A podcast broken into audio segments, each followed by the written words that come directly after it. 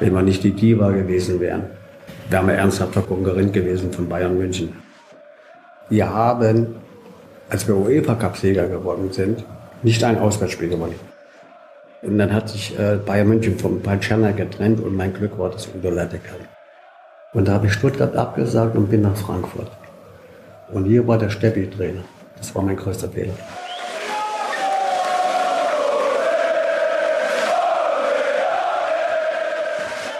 Vom HFC in die Bundesliga. Diesen Schritt hat Norbert Nachtwey mit Hilfe seiner Flucht geschafft. Und darüber haben wir ausführlich in der ersten Folge dieses Podcasts gesprochen. Falls ihr die Episode noch nicht gehört haben solltet, würde ich euch empfehlen, damit anzufangen. Neben Norberts Flucht ging es in Folge 1 auch um seine Jugend in Polleben und um die Ausbildung beim HFC. Und um die Frage, ob ihn die Stasi eigentlich nicht zurückholen wollte oder ob sie es nicht konnte. Der Blick in Norberts Stasi-Akten liefert da keine eindeutige Antwort. Deswegen ist es eine Frage, die auch Matthias Liebing, den Autor des Norbert Nachtwey-Films, nach wie vor umtreibt. Das ist ja bis heute eigentlich das größte Rätsel seines Lebens, warum die Sicherheitsdienste zu dem Zeitpunkt äh, nicht zugegriffen haben. Und die waren alarmiert, die wussten Bescheid. Ähm, das geht auch aus den Stasi-Akten so weiter, die bislang ähm, äh, in Augenschein nehmen konnte, geht das hervor. Es ist gesichert, ähm, dass dass er im Fokus war. Und das, da hätte alles passieren können, bis hin zu einer Liquidierung der beiden. Ähm, dass das nicht passiert ist, ist wirklich das große Lebensglück. Also da wurde der, der Mut oder vielleicht auch Naivität wurde da belohnt. In der heutigen Episode geht es um Norbert Nachtweis Bundesliga-Karriere und seine ganz großen Erfolge. Er erzählt, wie er Uli Hoeneß, Udo Lattek oder Sinedin Sedan erlebt hat und was er vom modernen Fußball hält. Doch obwohl er ein Topstar seiner Zeit war, ist er immer auf dem Boden geblieben. Das äußert sich auch in seiner Verbundenheit zu seiner mansfeldischen Heimat, die er sich bis heute bewahrt hat, erzählt Matthias Liebing. Da gab es mal so eine, nach einer Veranstaltung so eine, eine kleine Runde im Sportlerheim Großörner, wo vielleicht zwölf Leute da waren und darunter so die härtesten, größten Bayern München-Fans. Und für die war das ein Lebenstraum, mit äh, einem ihrer Stars aus den 80er Jahren äh, da zu sitzen. Also das waren, äh, sind ganz tolle Erinnerungen. Und auch da, wie er sich in solchen Runden dann präsentiert, also das ist vollkommen authentisch, ne? nicht überheblich, nicht abgehoben, äh, wie seine Schwester auch im, ja, im Film sagt, sondern wirklich äh, so, wie er ist, gerade raus, herzlich, mit ähm, allen Fehlern und den Schalk im Nacken und äh, einfach ein, ein, wirklich ein geiler Typ. Und diesen wirklich geilen Typen sollt ihr nur noch ein bisschen besser kennenlernen. Mein Name ist Oliver Leiste und das ist Folge 2 des Badkurvenverstehers mit Norbert Nachtwey. Kurvenversteher, der MDR Sachsen-Anhalt HFC-Podcast. Du hast sehr viele Titel gewonnen und Christian würde gern wissen, also ne, DFB-Pokalsieger, UEFA-Cup-Sieger, mehrfach deutscher Meister. Welcher Titel bedeutet dir am meisten?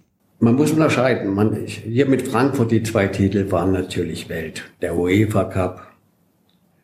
Man muss unterscheiden, ob man wo, an, wo man einen ich sage jetzt mal in Anführungszeichen, damals war Eintracht noch ein normaler Verein, heute nicht mehr, ja, und Bayern München. Wenn man beim normalen Verein Titel holt, zählen die um ein Vielfaches mehr als bei Bayern München. Und äh, wir hatten wirklich damals, ich verrate ja nichts, wenn man die anderen Spieler fragt, Charlie und so weiter, wir hatten damals eine überragende Mannschaft. Wir hätten in der Bundesliga, wenn wir nicht die Diva gewesen wären, wären wir ernsthafter Konkurrenz gewesen, Konkurrent gewesen von Bayern München. Aber wir haben nie solide durchgespielt. Ich weiß es nicht warum. Wir haben eine Mannschaft gehabt, und Bayern hat halt immer das Tempo rausgenommen, hinten rum, das, das, das, das und irgendwann mal ein Tor gemacht, ja, die Leute die eh von auswärts gekommen sind, äh, die noch müde waren, sind da überhaupt noch müder geworden bei den Spielen.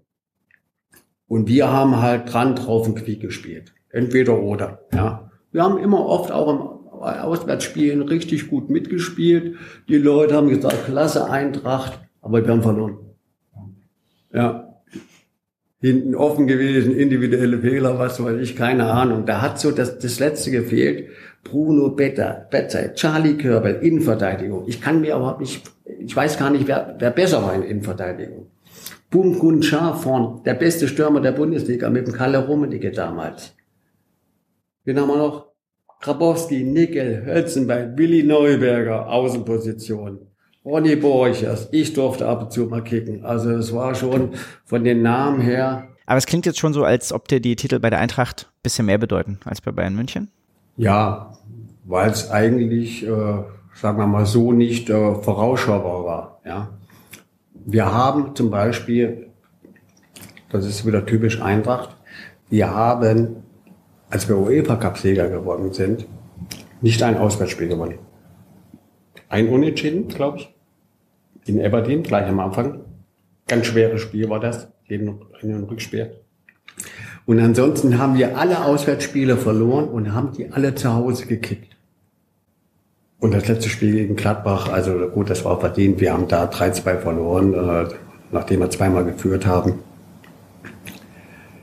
Das sind so die Titel gewesen, die sehr, die sehr hochrangig an, einzuschätzen waren.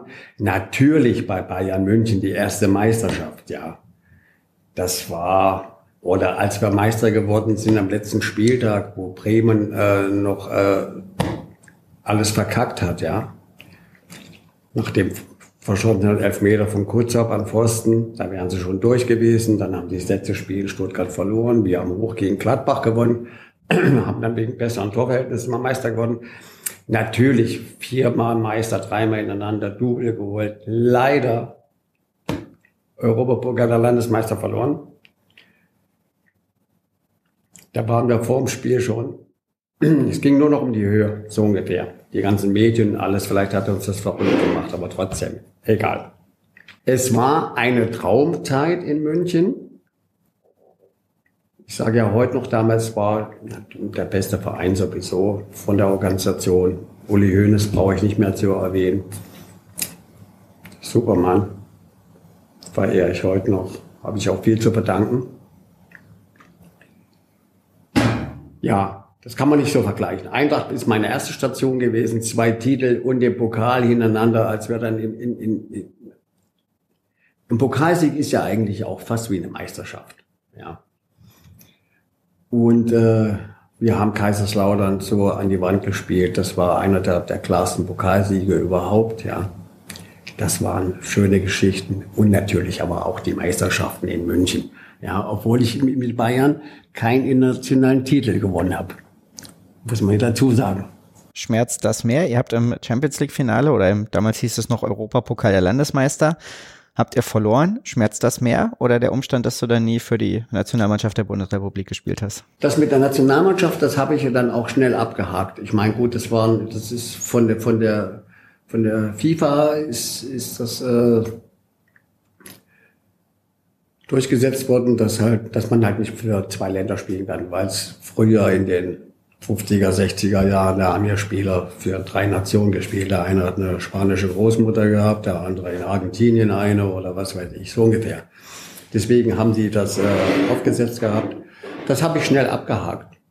Selber wie der eine, die meisten sagen, ich hätte ein paar Länderspiele gemacht. Aber äh, dieser, dieser, das ging um den, um den Titel noch, Europapokal. Hm? Also was dich mehr schmerzt, dass du es nicht erreichst, also entweder eben der Titel oder die Nationalmannschaft. Ich muss eins dazu sagen, ich habe wirklich, äh, das ist mein Naturell, ich bin derjenige gewesen, der, wenn wir Siege errungen haben, nicht so enthusiastisch gefeiert hat. Ich habe mich aber auch nicht so extrem geärgert, wenn wir irgendwelche Titel nicht gewonnen haben. Oder ich habe es nicht gezeigt. Aber ich kann zum Beispiel nicht nur, weil eine Kamera äh, vor mir ist, so auf dem Boden so Gestiken machen, um den zu zeigen, ich ärgere mich brutal. Das ist einfach nicht mein Ding. Manche Spieler machen das. Gibt, ich will keinen Namen nennen. Alle wissen es. Dann bleiben wir noch kurz bei der Eintracht. Du hast gerade gesagt, damals war die Eintracht ein normaler Verein, jetzt ist es nicht mehr. Ich finde, die Ausgangsbedingungen sind ja aber schon ähnlich. Ihr habt den Pokal gewonnen, habt dann den UEFA Cup gewonnen. Andersrum. Andersrum, entschuldige. Aber jetzt eben auch über ein Pokalfinale, was verloren wurde, dann den Pokalsieg geholt und dann ging ja diese ganze Europa League Geschichte eigentlich los, diese großen Festtage, was eben dann darin mündete, dass die Eintracht vergangenen Sommer 2022 dann die Europa League gewonnen hat. Und davor war es, davor hatte ich mich gerade hier mit dem äh, Kollegen von der von der Pressestelle unterhalten, auch naja, in der Saison 2016, 17 ein Jahr vorher wäre die Eintracht fast abgestiegen. Da war sie in der Relegation gegen Nürnberg. Also warum waren sie oder warum sind sie heute kein normaler Verein mehr aus deiner Sicht? Man sieht ja auch an dem Gebäude. Das ist ein gutes Beispiel. Ja. Der Kopf der Eintracht. Präsidium, Vorstand, Management. Denen ist es zu verdanken. Das war früher das große Dilemma der Eintracht. Möchte gern Proleten, die ihm, die da mal kurzfristig äh, mal im Verein das Sagen hatten. Und jetzt sind hier Leute aus der Wirtschaft reingekommen, die auch über den Tellerrand rausgeguckt haben. Und die haben einen großen Anteil an dem, was die Eintracht heute ist. Das ist der große Unterschied. Okay. Und trotzdem ist der Abstand gerade zu Bayern München ja immer noch sehr groß. Der ist doch nicht mehr groß. Also klar, am Wochenende habt ihr jetzt 1-1 gegeneinander gespielt. Ja, Eintracht ist natürlich man, man kann die Mannschaften ja sowieso nicht vergleichen, weil bei Bayern kann sich ja eben letztendlich nur selbst schlagen. Die sind wirklich, muss man ja wirklich anerkennen, von, von, der, von der Spielstärke her, von der Besetzung her, nicht zu vergleichen mit der Eintracht. Aber die Eintracht macht aus ihren Möglichkeiten das Optimale. Die haben eine gute Transferpolitik gehabt, eine Einkaufspolitik, gute Spieler dazu äh, gewonnen, haben einen überragenden Trainer dazu gekriegt, der ja auch einen großen Anteil hat die holen einfach, die motivieren die Spieler, die holen die Spieler dahin, äh, wo sie, wo sie es möchten. Und, und das merken auch die Zuschauer. Die, über die Zuschauer hier zu sprechen, das ist ja fast, braucht man gar nicht zu machen. Das springt ja alle Dimensionen, was die hier aufführen. Das ist ja ein Wahnsinn.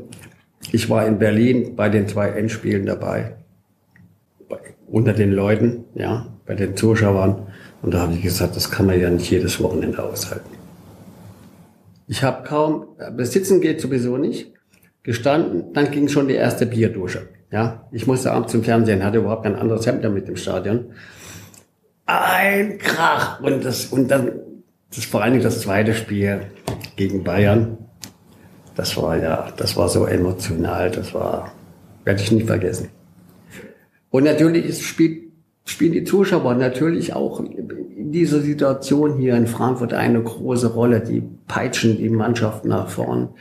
Die holen noch die nötigen Prozente raus. Also ich, im Moment läuft alles und ich kann mir nicht vorstellen, was eigentlich immer mal die Reaktion ist. Dazu ist dieser, dieser, dieser Vorstand, diese sportliche Leitung zu stark, um sich da noch mal auszuruhen ja, und nochmal einen Rückfall zu kriegen. Die Leute denken weiter. Spannender Einblick. Das heißt, bei dem Pokalfinale Eintracht Frankfurt gegen Bayern München warst du dann auch für die Eintracht. Na klar. Na, so klar ist es nicht, wenn du für beide gespielt hast. Ich freue mich, also ich freue mich nicht, aber ich beobachte das natürlich. Und jetzt hat gut Bayern gestern gegen Mainz Pokal gewonnen. Aber die haben schon, die müssen auch an ihre Leistungsgrenze gehen und auch mal, mal campen. Das wollen die, viel, das sieht zumindest aus. Ja. Weil die anderen Mannschaften, die halten auch dagegen und da muss man auch mal ein bisschen verbissen sein, Kampf, Kampf zeigen. Normal sind sie nicht äh, oben wegzudenken. Alles andere, was dahinter passiert, ist interessant. Und deswegen ist die Konstellation, wie es jetzt ist, alles zusammengerückt, Bayern drei Unentschieden gespielt, endlich auch mal was Schönes für die Zuschauer. Und zehnmal, elfmal hintereinander meistert, das macht doch langweilig. Ganz klar. Was war für dich damals die größte Umstellung, als du von Eintracht Frankfurt zu Bayern München gewechselt bist?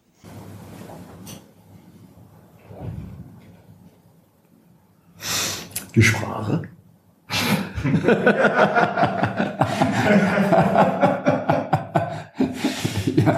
Nee, eigentlich keine. Ich habe mich ja hier etabliert. Ich war ja hier dann sechs Jahre schon hier, vier Jahre Bundesliga gespielt. Bayern München ist natürlich, oh, Paul, Paul Czerny hat mich geholt, ja. Ich meine, das ist, den hatte ich ja hier als Trainer, der war ja beim Chula Lohr der Co-Trainer und ist dann, die beiden sind nach München, Chula ist dann weg und er hat die Mannschaft übernommen und ich bin dann runter Und äh, am Anfang lief alles ganz gut und auf einmal hat er Generalbock auf mich angemeldet, hat mich nur noch kritisiert und so weiter. Und dann hat es mir auch mal gereicht, dann habe ich ihm auch mal ein paar Widerworte gegeben. Und da war das, das Tuch schon zerschnitten. Und mein großes Glück war, wir hatten wirklich am Anfang das erste Jahr, ersten anderthalb Jahre, erste Jahr kein Erfolg. Da habe ich auch gedacht, oh, jetzt bist du nach München. Und, aber es lief auch nicht mit dem Chanay. Und er hat mich dann auch links liegen lassen. Und mein Glück war, da wir keinen sportlichen Erfolg hatten und die Medien hatten null Bock auf Chanay, weil er war ja sehr schwierig, auch gegenüber der Presse. Und dann haben sie quasi so oft kritisiert und dann hat sich äh, Bayern München vom Palciana getrennt und mein Glück war, dass Udo Lattek kam. Der spielt eine sehr große, wichtige Rolle bei mir in meiner, meiner Fußballkarriere und äh, dadurch bin ich dann letztendlich auch sieben Jahre bei Bayern geblieben. Hat noch ein Jahr Vertrag, nur ich habe dann gemerkt, zum Schluss ging es so ein bisschen Presse schreibt nicht mehr so gut über mich. Spiele ich gut, spiele ich für die normal, spiele ich normal, bin ich schlecht. Und dann habe ich dem Uli gesagt, Uli, wenn sich was ergibt, denk an mich. Er wollte mich ja nicht gehen lassen. Ich hatte noch einen Jahrvertrag. Und da sind das, zu der damaligen Zeit war sieben Jahre Bayern München. Das haben nicht viele gehabt. Bis auf der alteingesessene Klaus Augenthaler, dem war ich äh, die ganze Zeit auf dem Zimmer, sieben Jahre. War Udo Lattek der beste Trainer, den du je hattest? Beste Trainer kann man nicht sagen. Aber er war Motivator. Der Uli, der, der Udo hat einfach gesagt, Leute, was wollt ihr machen? Und ich gesagt, Trainer, Spiel, macht's. Der hat uns, der hat uns, der die Stimmung äh, äh, gut hochgehalten. Das muss man machen bei so Jungs. Und der, der Udo Lattek, der hat uns einfach immer nur motiviert. Dann haben wir einen Co-Trainer gehabt, das war der Egon Cordes, der hat dafür gesorgt, dass wir konditionell fit äh, sind. Das war wichtig. Ja, und alles andere hat sich ergeben. Hm, spannend. Christoph würde gern wissen, und darüber hinaus du jetzt auch schon ein bisschen erzählt, wie du Uli Hoeneß erlebt hast. Bester Mann. Sehr fair, hilfsbereit, hat immer ein Ohr für die Spieler. Ich habe heute noch Kontakt mit ihm. Und wie bist du mit dem Erfolgsdruck umgegangen? Du hast es gesagt, bei Eintracht wart ihr so ein bisschen die Diva, habt ein paar Dinge gewonnen, habt da die Zuschauer auch begeistert, aber natürlich auch ein bisschen was liegen lassen. Bayern München war ja nun damals auch schon ein Verein, der immer gewinnen wollte, auch immer gewinnen musste eigentlich. Ja, also gut, das war ja fast, äh, Deutsche Meisterschaft war ja fast wie heute auch fast Pflicht, ja. Das konnten wir dann auch immer gut umsetzen. Wir sind auch im Pokal. Äh, wir haben zweimal das Double geholt, ja, einmal Endspiel verloren. Das ist, man kann sich an so viele Sachen gewöhnen, auch an Erfolgsdruck. Dann ist es überhaupt kein Druck mehr. Ja, und das hat sich dann so ergeben. Die Mannschaft wächst zusammen. es kann, das ist ja das Wichtigste, eine Mannschaft, die kompakt ist, die sich untereinander versteht, wird auch irgendwann Erfolg haben. Wenn natürlich auch das Talent von, von den ganzen Spielern dazu kommt.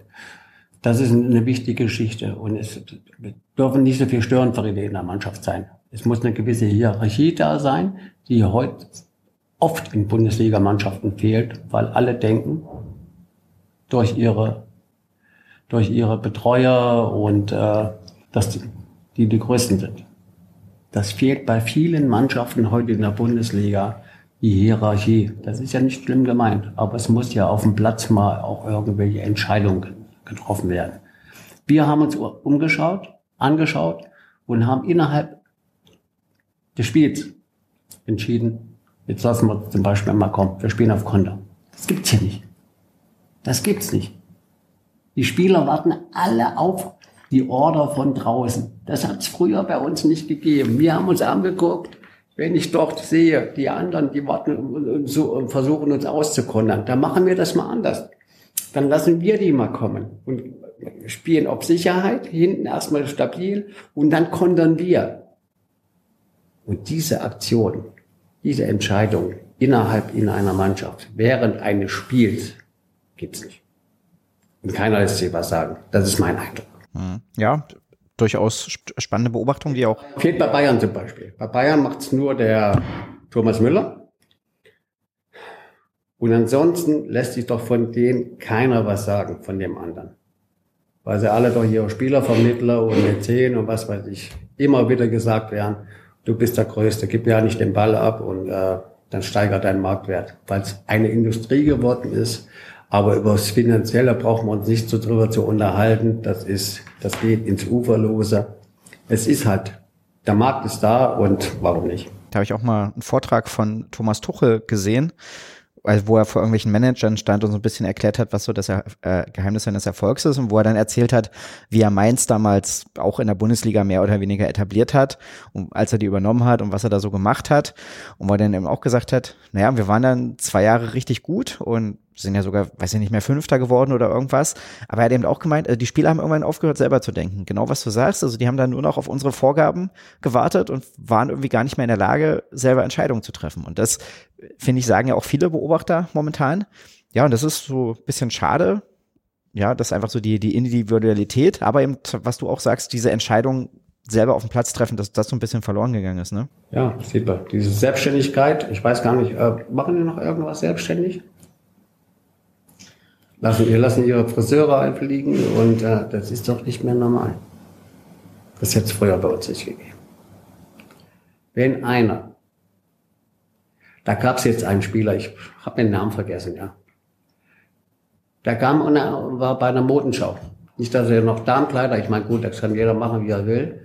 Wenn der früher in die Kabine gekommen wäre, nach so einem Ausritt, der wäre sein Leben dann nicht mehr froh geworden. Gut, aber da möchte ich jetzt entgegenhalten, was Toni Kroos zu diesem Spieler, Serge Gnabry heißt er, gesagt hat, dass ein Spieler an, einem, an seinem freien Tag doch machen kann, was er möchte. Ja, aber ich muss ja auf die Konsequenzen, ähm, muss ich mich ja auch, äh, beschäftigt er sich nicht. Läuft rum, ihr eine Diva da an seinem freien Tag, anstatt sich vielleicht ein bisschen zu erholen. Gut, die anderen gehen in die Kneipe, trinken was. Ja, er lässt sich so ablichten, aber es jetzt bei uns. Ich kann mich noch entsinnen, in München, der erste war Lothar Matthäus, da kam man mit roten Fußballschuhen an. Damals war er schwarz noch. Nur schwarze Schuhe. Ja, ich, die haben wir ja gleich voll gemalt. Weiße Streifen drauf, obwohl es eine andere Firma war. Der hat ja immer andere Firma getragen. Bayern war ja immer Adidas. Oh, habe ich jetzt Werbung gemacht. Ach, alles gut. Lothar hat Puma getragen. Ja, ne? Lothar hat Puma getragen und dann kam man mit knallrote Puma-Schuhe an. Also so, so Dinger haben wir oft gemacht. Kalle der Heile war, der Heile war ein Opfer, der kam mit, mit Holzpantoffeln an, mit, die haben wir erstmal durchgesägt unten und ach Gott, so Dinger. Bisschen Spaß das sein. Wer war der Beste, mit dem du je zusammengespielt hast? Es gab damals, also wir waren der sich wirklich reingekniet hat und ich muss es wirklich sagen, wo es immer, er hat sich ja auch total verbessert, ja, auch geändert in den Medien und so weiter. Ich meine, da muss man schon den, den, den Hut vom Loder ziehen, ja. Das war jetzt nicht der beste Spieler, aber er hat seine Fähigkeiten gehabt, den konnte man gegen den Mann stellen, der war spritzig, der ist ja schneller aufgestanden, als er gefallen ist. Muskel, ja. Den hat man gegen den besten Mann gestellt, den hat er ausgeschaltet und dann hat er von noch zwei Tore. Aber so von, von, von, der, von, der, von der Feinheit, von der Technik her und so weiter, Kalle Rummeniger war ein starker Stürmer. Ja. Und ansonsten waren wir, Sören Lerby war zum Beispiel ein außergewöhnlich guter Spieler, der ein Leader, der die Mannschaft geführt hat. Ja, der war impulsiv, der war durchgeknallt. Wir haben so dazu gut gepasst. Ich meine, aber in Frankfurt gibt's natürlich nur Jürgen Grabowski, ja, da habe ich auch einen Hut vorgezogen. Ich bin ja mit 19 hierher, da war er 30, 31. Und da ist er im Training, wenn er seine Triplings gemacht hat, also ganz schwer vom zu trennen, da habe ich auch gesagt, das ist klasse. Also in dem Alter noch, ja. Bernd Nickel, aber vom Spielerischen war, sagen wir mal schon, Jürgen Krapowski war ein Ausnahmetalent. Und wer war der Beste, gegen den du gespielt hast? Es ist immer ganz schwer. Es ist, es ist, ich meine, ich habe ja auch äh, ganz schwierige, schwarze Erinnerungen an das Spiel gegen Neapel mit Maradona. Ja. Der hat dann nachdem ich äh, einen Schnitzer gemacht habe in München, einen Querschläger geschlagen habe und ich wollte den Ball noch erlauben, habe gedacht, ich komme hin und dann kommt er von der Seite und stellt mir genau seinen Fuß vor meinen. Da stürze ich, fall auf den Bauch. Er legt nur quer, Carrega macht das Tor, brasilianischer Nationalspieler, ja. Der hat mitgespielt. Ich habe natürlich ab und zu haben wir mal einen Zweikampf gehabt und so weiter. Aber er war trotzdem, trotz seines Übergewichts, was er damals schon hatte, zu der Zeit, war das ein genialer Spieler. Du hast auch mit Sinedin Sidan zusammengespielt und äh, chemiehalle.de würde gern wissen, wie du den jungen Sinedin Sidan empfunden hast. Ja, ich war in Cannes in Frankreich und der Sinedin, der war so 17 der war da im, im, im, im Internat, in, ja. Und der hat bei uns immer mal mittrainiert und garantiert war überhaupt kein Stammspieler, immer mal mitgekickt. Er kam immer an, das war so ein, damals schon ziemlich so dürr, hager, ziemlich groß, mit, mit 16, 17, war immer müde.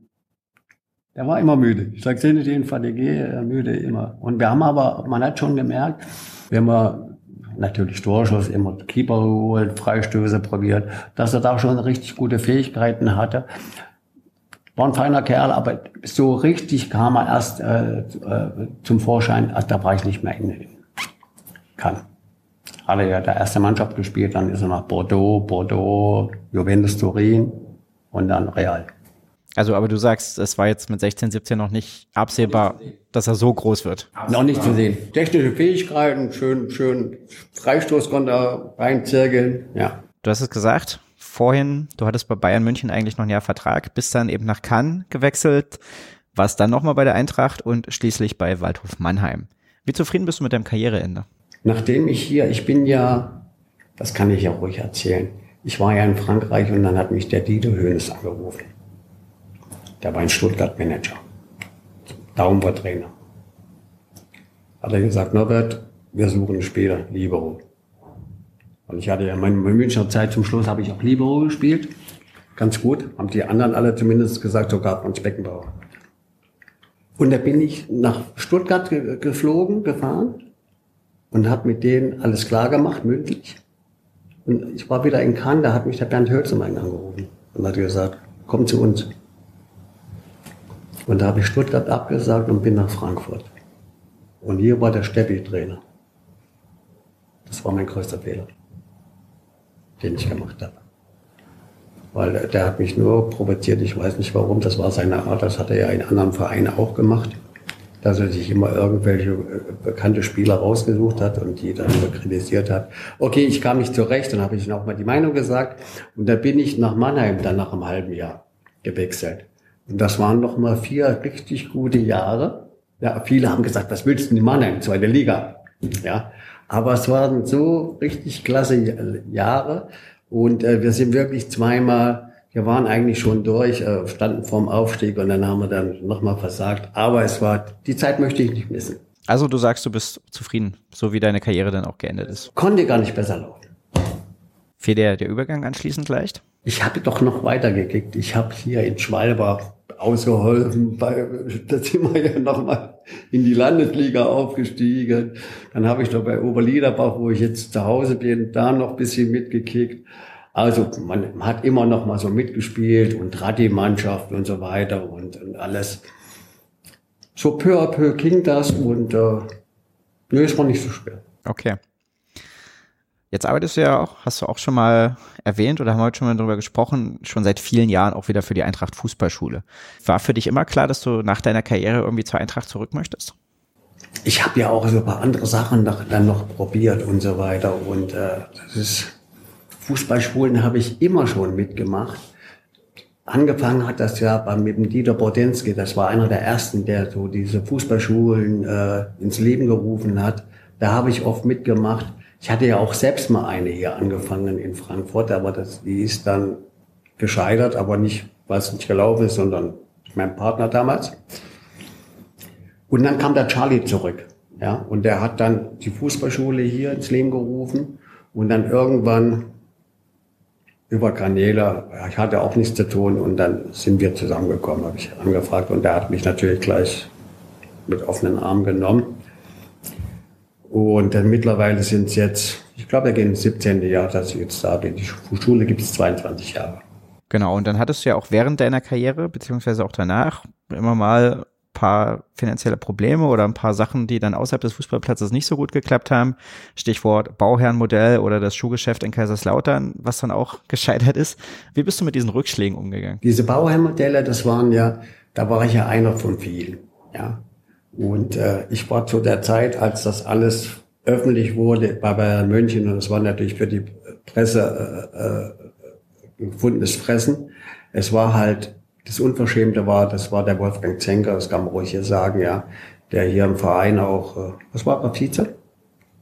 Vizepräsident war er, glaube ich, ja. Und es war auch ein guter Freund von uns. Also von mir und Ronny Borchers und Bruno Betzey, wir waren so mit ihm sehr äh, eng vertraut. Und der hat uns da wirklich reingeritten und der hat mich in anderen Sachen auch noch falsch beraten. Okay, gut. Das war aber, ich habe das alles dann in München, ich habe mit dem Uli darüber gesprochen und ich habe dann einen Vergleich gemacht. Es gab vier Spieler in der Bundesliga. Burma hatte viele Modelle. Äh, also weit über 50 Prozent der Bundesligaspieler hat, die hatten alle Bauherrmodelle. Ja. Also bei mir, ich habe einen Vergleich gemacht und da war die Sache erledigt. Schuhgeschäft war ja dieser Ausritt in der Zeit vor, vor, vor der Fußballschule mit dem Charlie dass ich das ausprobiert habe. Naja, Zeller Weg. Du hast ja immer betont, dass du damals abgetauen bist, ähm, weil du in der Bundesliga spielen wolltest. Und das hatte ich mit, mit Matthias besprochen und das klang bei dir jetzt auch so ein bisschen raus. Warst natürlich aber auch sehr vorsichtig, was du gesagt hast, um da eben nicht zu sehr Aufmerksamkeit zu erregen. War das eigentlich immer die ehrliche Antwort? Ja, da brauchst du nicht zu lügen. Wir haben die DDR nie in die Pfanne gehauen. Ja. Ich weiß, dass ich da meine Ausbildung genossen habe, dass äh, äh, die mir viel ermöglicht hatten. Äh, und ich kann auch verstehen, dass die sauer sind, weil die haben investiert und wir sind dann abgehauen. Ja, das soll jetzt nicht äh, heißen, dann geh doch wieder in die DDR zurück oder sowas. Ja, das ist halt, da ist der Weg ist halt so gegangen und äh, deswegen habe ich denen auch, sagen wir mal, auf der einen Seite viel zu verdanken. Auf der anderen Seite waren wir natürlich auch eingeklemmt. Ist ja klar. Menschenrechte und alles drum und dran und Stasi-Verfolgung und, und, und äh, nur im, ins, ins kommunistische Ausland fahren und äh, da beschneiden und vor allen Dingen diese Unmengen an, an, an, an Stasi-Mitarbeitern, die erst danach äh, so ans Licht gekommen sind. Aber ich, deswegen habe ich, war ich immer vorsichtig und wir haben gesagt, ich spreche nie schlecht über das Land, wo ich herkomme. Ich habe auch sehr schöne Sachen, meine Kindheit und alles drum und dran erlebt. Und das, die will ich nicht missen. Bis natürlich auf diese sportlichen Geschichten, das war dieser sportliche Anreiz, Bundesliga, die Welt sehen. Der, der normale menschliche Instinkt. Wie war es dann für dich, als du nach der Wiedervereinigung deine Familie dann tatsächlich auch offen wieder sehen konntest? Naja gut, es war fast, fast ein Schock, ja. Ich habe das natürlich mitgekriegt. Ich war damals in, in Frankreich. Die ganzen äh, Kundgebungen in Leipzig damals, es wurde dann immer, immer, immer, immer größer und die, Montagsdemonstration oder glaube ich ja.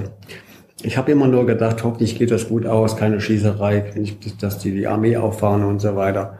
Und dann ist wirklich äh, die Mauer gefallen und ich bin ja, jetzt muss ich gerade mal überlegen, habe ich die direkt runtergeholt zu mir? Also ich bin, Weihnachten war ich sowieso, das war Ende des Jahres, glaube ich, ja. Mhm. Oktober, November. November, ja. Dezember war ich sowieso, Weihnachten war ich schon in Polleben. Und vorher habe ich sie, glaube ich, schon mal zu mir runtergeholt. Großteil nach Frankreich. Also es war Riesentrubel, Jubel, Freude, man kann das gar nicht äh, beschreiben. Ja.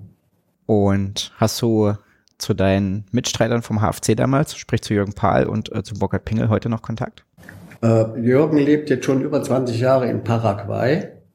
Da ist so ein bisschen Kommunikation. Jürgen schreibt mehr so über, ja, ist das Facebook, Facebook und so weiter. Und ich bin überhaupt kein Handymensch. Und äh, wenn ich mich dann mit Jürgen da ist es ein bisschen abgebrochen. weil ich mag mich nicht immer eine Stunde unterhalten und so weiter. Ich, ja, über fast belanglose Geschichten. So ist das bisschen auseinandergedriftet. Da soll man nicht böse sein, der ist sauer auf mich, weil ich mich nicht melde und weil ich immer alles, er war dann auch mal hier gewesen. Er hat natürlich äh, ein bisschen Probleme gehabt mit der Eintracht, das wollen wir jetzt nicht vertiefen, aber ich bin Angestellter bei der Eintracht. Und da muss ich mich auch aus voll an manchen Sachen raushalten und zurückhalten. Das war auch ein Grund.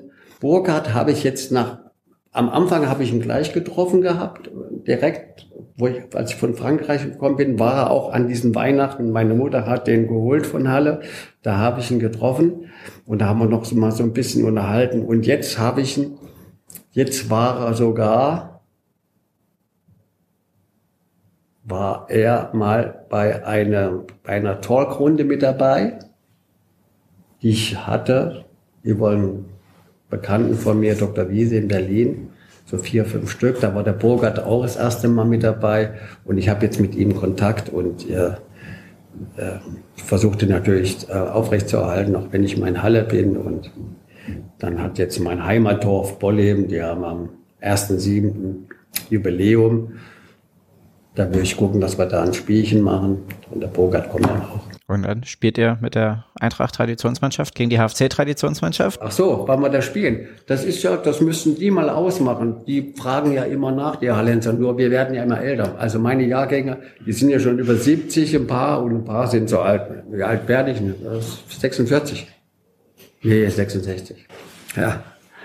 Okay, also das wäre mal noch ein Ding, ja. Der Dieter Strotzenjag und was weiß ich, ich weiß nicht, spielt er noch mit oder ist er Betreuer da? Ich glaube, der ist eher Betreuer, aber wenn du mitkickst, dann würde er vielleicht auch nochmal die Fußballschuhe rausholen, könnte ich mir vorstellen, ja. ja.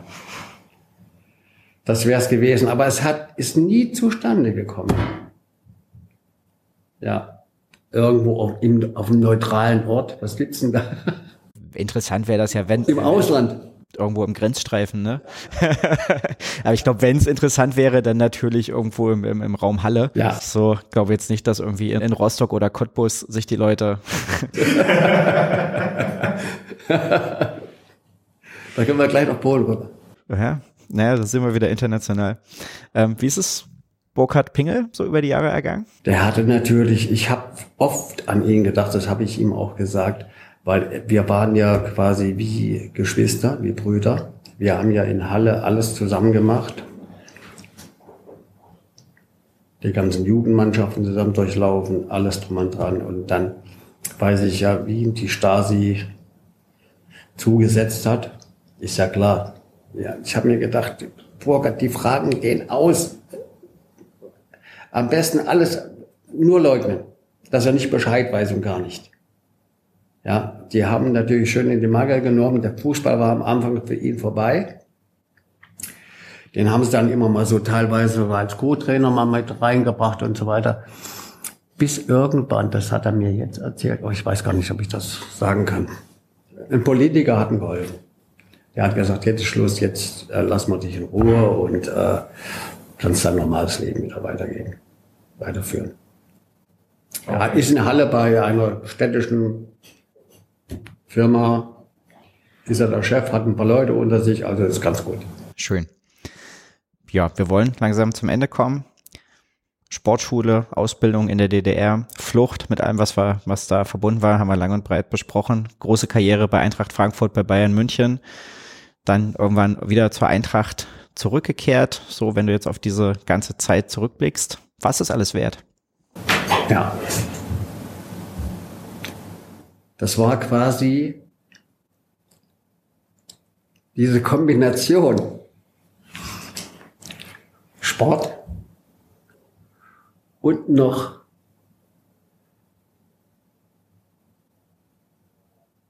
diese Lebensführung, ja, die ja normalerweise jetzt nicht äh, behutsam war, ja. Wir haben also unseren Körper auch auf der einen Seite haben wir, haben wir äh, strapaziert und auf der anderen Seite am Anfang auch. Aber ich kann jetzt heute sagen, die letzten Jahre, also ich habe jetzt eine richtig gute Erholungsphase. Ich bin jetzt auf diesem Trip, wo mir, wo ich überhaupt nicht mehr auf der Spur bin, ja, wo ich alles genießen kann, Ruhe, das, das, das, das. Es hat sich gelohnt, das werde ich immer wieder machen. Vielen Dank, Norbert Nachtwey. Bitteschön. Das war der Bartkurvenversteher mit Norbert Nachtwey. Der Bartkurvenversteher ist der HFC-Podcast des Mitteldeutschen Rundfunks. Und diesen Podcast könnt ihr natürlich abonnieren bei Apple, bei Spotify, in der ARD Audiothek. Überall sind wir zu finden. Genau wie auf unserer Homepage mdr.de im Bereich Sport. Und für diese beiden Folgen möchte ich mich bedanken. Natürlich zunächst bei Norbert Nachtwey für seine Zeit und für die tollen Geschichten, die er uns hier erzählt hat. Dann möchte ich mich bedanken bei Matthias Liebing. Ihr habt ihn am Anfang beider Folgen gehört, weil er Norbert Nachtwey schon ganz lange begleitet und entsprechend ein paar Einschätzungen zu verschiedenen Themen rund um Norbert Nachtwey abgeben konnte. Außerdem bedanken möchte ich mich bei Michael Wiener und Eintracht Frankfurt, die uns bei der Produktion dieses Podcasts unterstützt haben und natürlich auch bei meinem Kollegen Julian Bremer, der mir bei technischen Fragen auf Seiten des MDR zur Verfügung stand und geholfen hat. Zu guter Letzt möchte ich mich bei euch bedanken fürs Zuhören, für eure Aufmerksamkeit.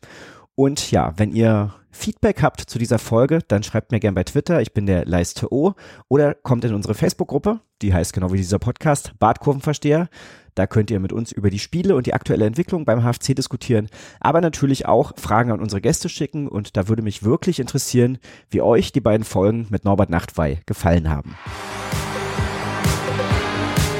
Bartkurvenversteher, der MDR Sachsen-Anhalt HFC-Podcast.